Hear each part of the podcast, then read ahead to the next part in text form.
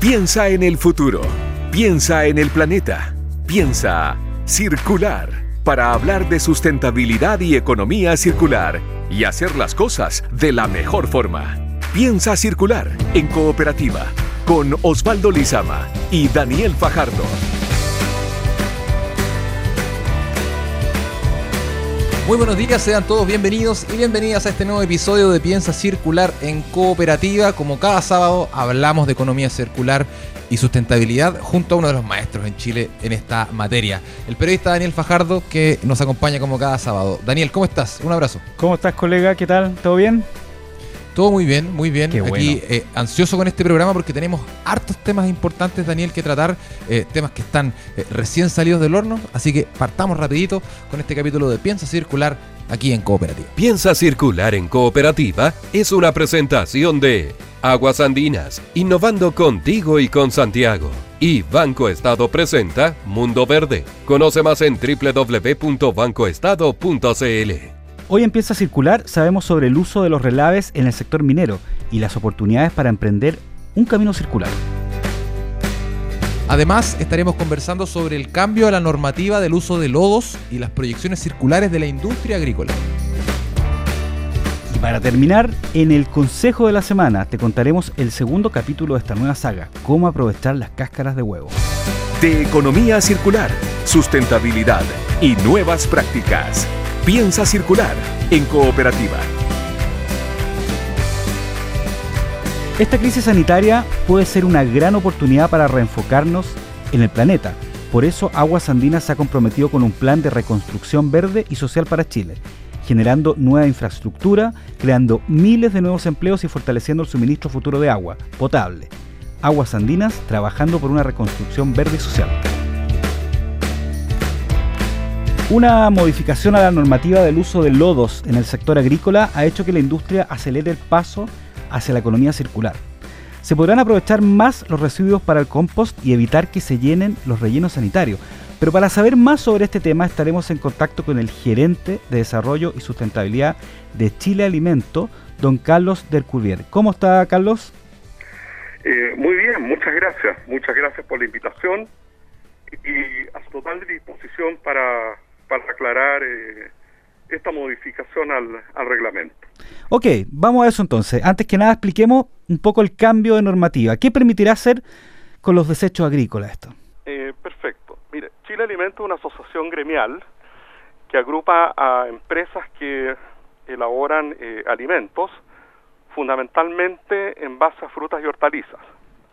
Las procesan para obtener productos deshidratados, congelados, jugos concentrados, pastas, pulpas, eh, etcétera.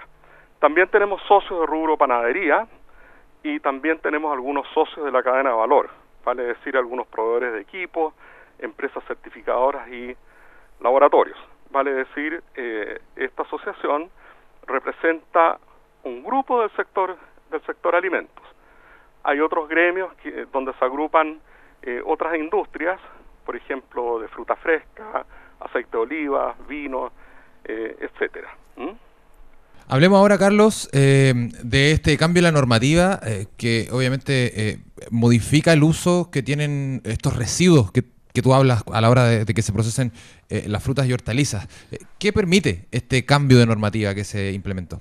Correcto. Mira, antes de, antes de ir directamente al cambio de la normativa, es bueno tener algunos antecedentes de, de contexto los socios de Chile Alimentos hace como 15 o 16 años eh, comenzaron a abordar el tema del tratamiento de residuos líquidos industriales.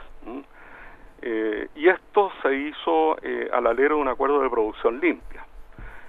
bueno, aparte del tema de gestión hídrica, se incorporaron otras, otras, otras temáticas. Una vez, que, una vez que los socios estuvieron totalmente al día con la, con la normativa,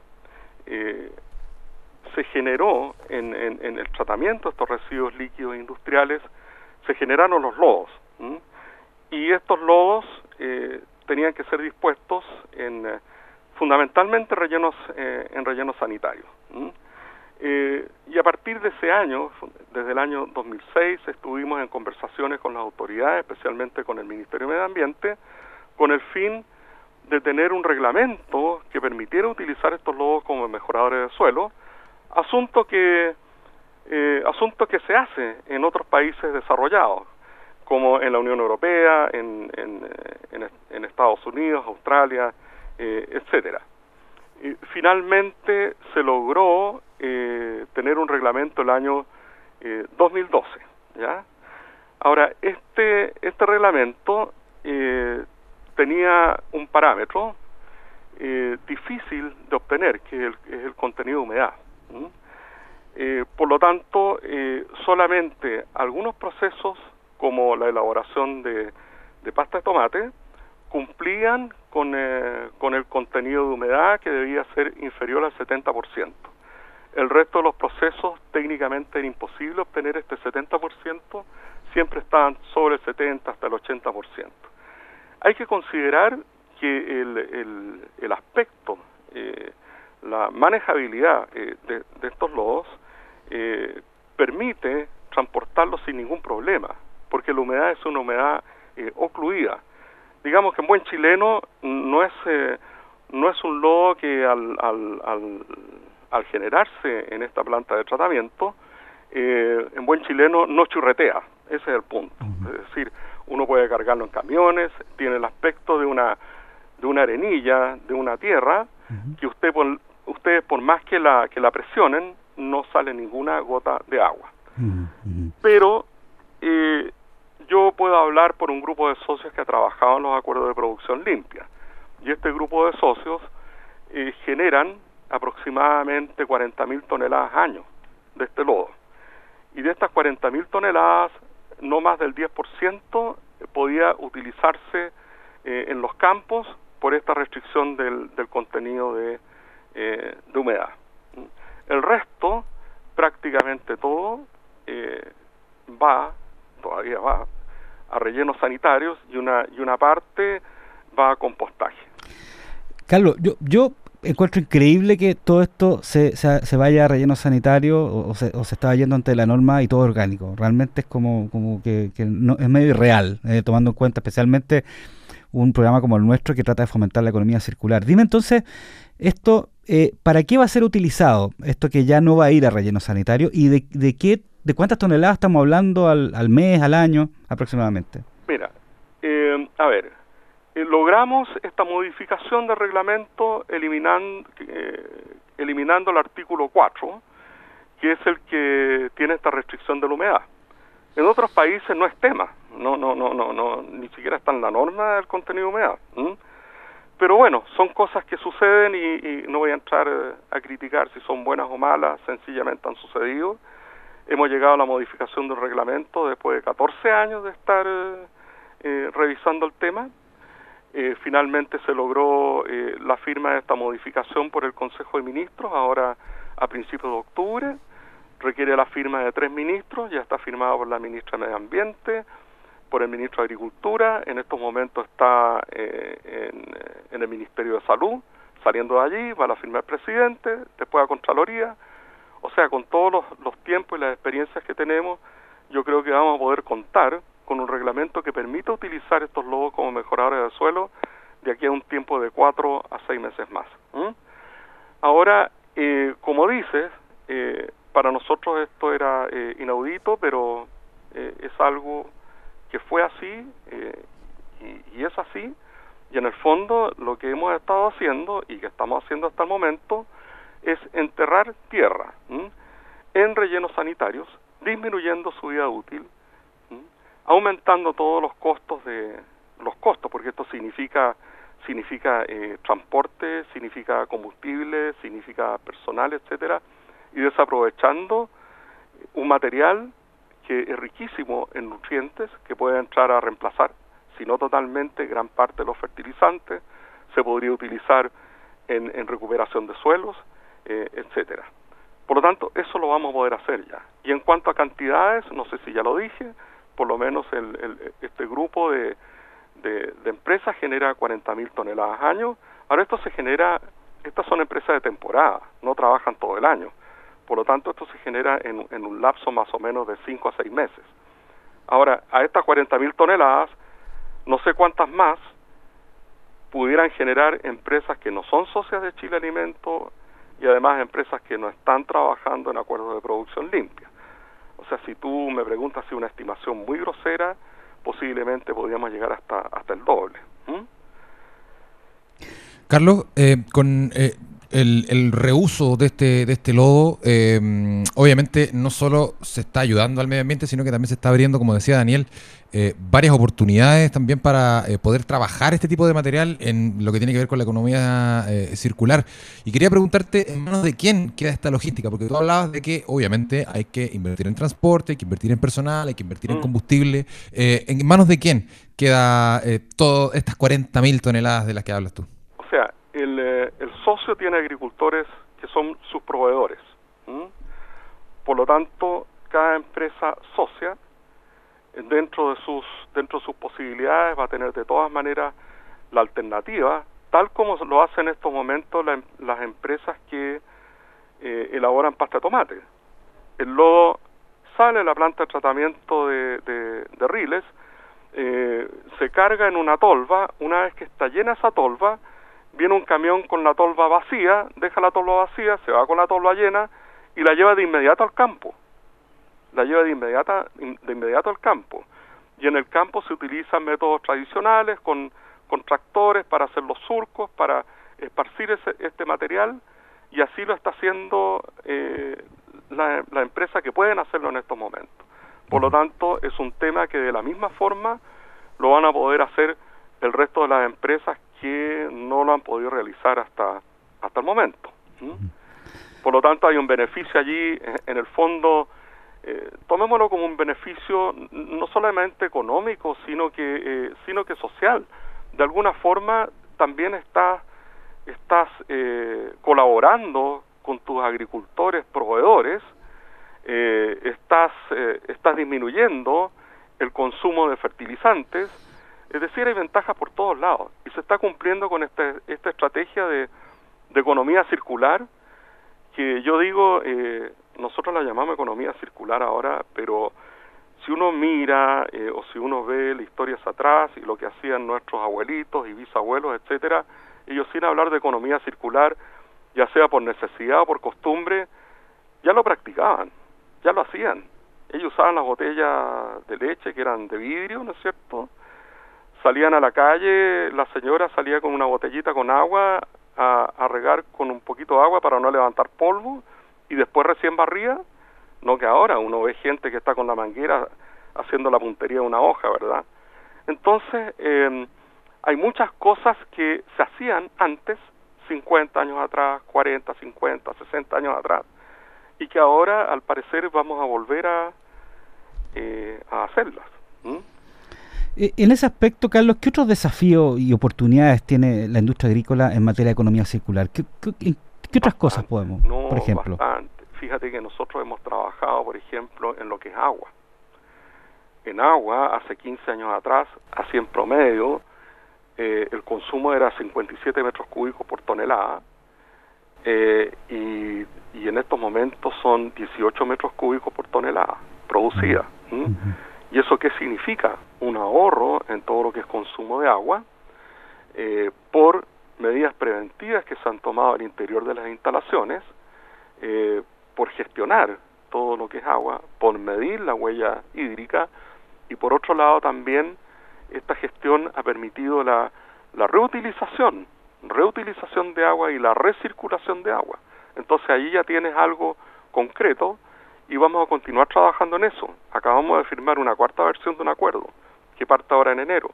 Ya tenemos 18 empresas adheridas con 32 instalaciones. Es un tema eh, continuo. Estas no son, son, son cosas dinámicas. Después también en lo que es residuos orgánicos, sin considerar los lodos, residuos orgánicos, vale decir lo que se genera en el proceso. Eh, llamémoslas las cáscaras de la fruta, etcétera, de eso se generan más o menos 200.000 toneladas al año. Y de estas 200.000 toneladas ya se ha logrado eh, valorizar el 97%, pero fundamentalmente en lo que es alimentación animal y compostaje. Vamos a ir a otra etapa. Vamos a ver si de estos residuos orgánicos podemos obtener productos de valor, o sea, productos que puedan ser eh, utilizados. Y así yo aprovecho de pasar el aviso. Lo invito a un seminario que tenemos el 3 de diciembre de economía circular. Pueden entrar a la página de Chile Alimentos, www.chilealimentos.com, se pueden inscribir, es gratuito, y ahí tenemos tres temas. Utilización de mosca soldado, eh, como, como aliado para todo lo que es compostaje. Tenemos un tema súper interesante investigación que se está haciendo en la Universidad de Chile con, con diseñadores de fabricación de partes y piezas con, con residuos agroindustriales. Y el tercer tema justamente es dar a conocer la aplicación práctica de los lodos, cómo lo está haciendo la gente que fabrica eh, pasta de tomate que ya tienen la, tienen la experiencia. Y lo otro, que también eh, hemos trabajado bastante en ello, es la segregación de, todos los, los residuos eh, de distintos materiales que se producen en las instalaciones y que son entregados a, a recicladores autorizados. hablo yo de madera, plásticos, aceite, etcétera. Y estas oportunidades se siguen dando y, como les digo, es un trabajo, es un trabajo continuo, dinámico. Carlos Dercuvier, gerente de Desarrollo y Sustentabilidad de Chile Alimentos, conversando con Piensa Circular sobre este cambio en la normativa del uso de este lodo, eh, que antes iba a relleno sanitario y que ciertamente ahora se le va a dar un mejor uso. Eh, no, muchas gracias por, eh, la oportunidad de, dar a conocer lo que estamos haciendo. Creo que muchas de estas prácticas se pueden hacer extensivas a otros sectores y, por qué no decirlo, eh, a la ciudadanía, eh, incorporando prácticas de economía, de economía circular. ¿Mm? Ciertamente. Gracias. será. Carlos, muchas gracias, te mandamos un gran abrazo. Un abrazo. Muchas gracias a ustedes y un abrazo también. Adiós. Chao. Sustentabilidad, reciclaje y buenas prácticas. Piensa circular en cooperativa. Por un mejor futuro para ti y el planeta, Banco Estado presenta Mundo Verde, con una oferta de productos amigables y conscientes con el medio ambiente, para personas micro, pequeñas, medianas y grandes empresas. Conócelos en www.bancoestado.cl. Los relaves o desechos mineros van aumentando año tras año y se espera que para el 2035 aumente su producción al doble. El desafío está en aprovechar al máximo los pasivos mineros, ¿Cómo se va articulando la economía circular en esta industria? Lo sabemos en la siguiente nota de Mariano Reyes. 600 millones de toneladas de relaves se produjeron solo en 2018 y si siguen las proyecciones de la industria, para el año 2035 esa cifra aumentaría a 1.100 millones de desechos mineros en solo un año. Aquellos cálculos preocupan para lo que es uno de los sectores que genera mayor cantidad de ingresos para la economía nacional y según los últimos estudios está demostrado que de los pasivos mineros se pueden extraer elementos de gran valor como el cobre, molibdeno, cobalto, tierras raras y otros. Estos elementos resultan críticos para el desarrollo de empresas eléctricas, aeronáuticas y espacial. Cristian Cáceres, gerente general de la minera Valle Central, comentó sobre los avances a una economía circular. Hemos desarrollado un modelo innovador que ha ayudado al crecimiento del país, la región y las comunidades vecinas, a través de una operación única y sustentable que forma parte de la solución a la problemática de los relaves. Este modelo ha aportado con producción de cobre y molibdeno al país, ha generado ingresos, impuestos, empleos y progreso a la región de O'Higgins por medio de la transformación de un pasivo minero en un activo económico y social. A lo largo de todo nuestro país hay catastrados 740 atranques según conteo del Cernagiomín. En ellos se han depositado más de 16 mil millones de toneladas de relaves. El desafío para la industria está en adoptar una minería más sustentable con una valoración de los residuos y para eso, aseguran desde la minera Valle Central, se necesita un cambio cultural y apoyo con recursos.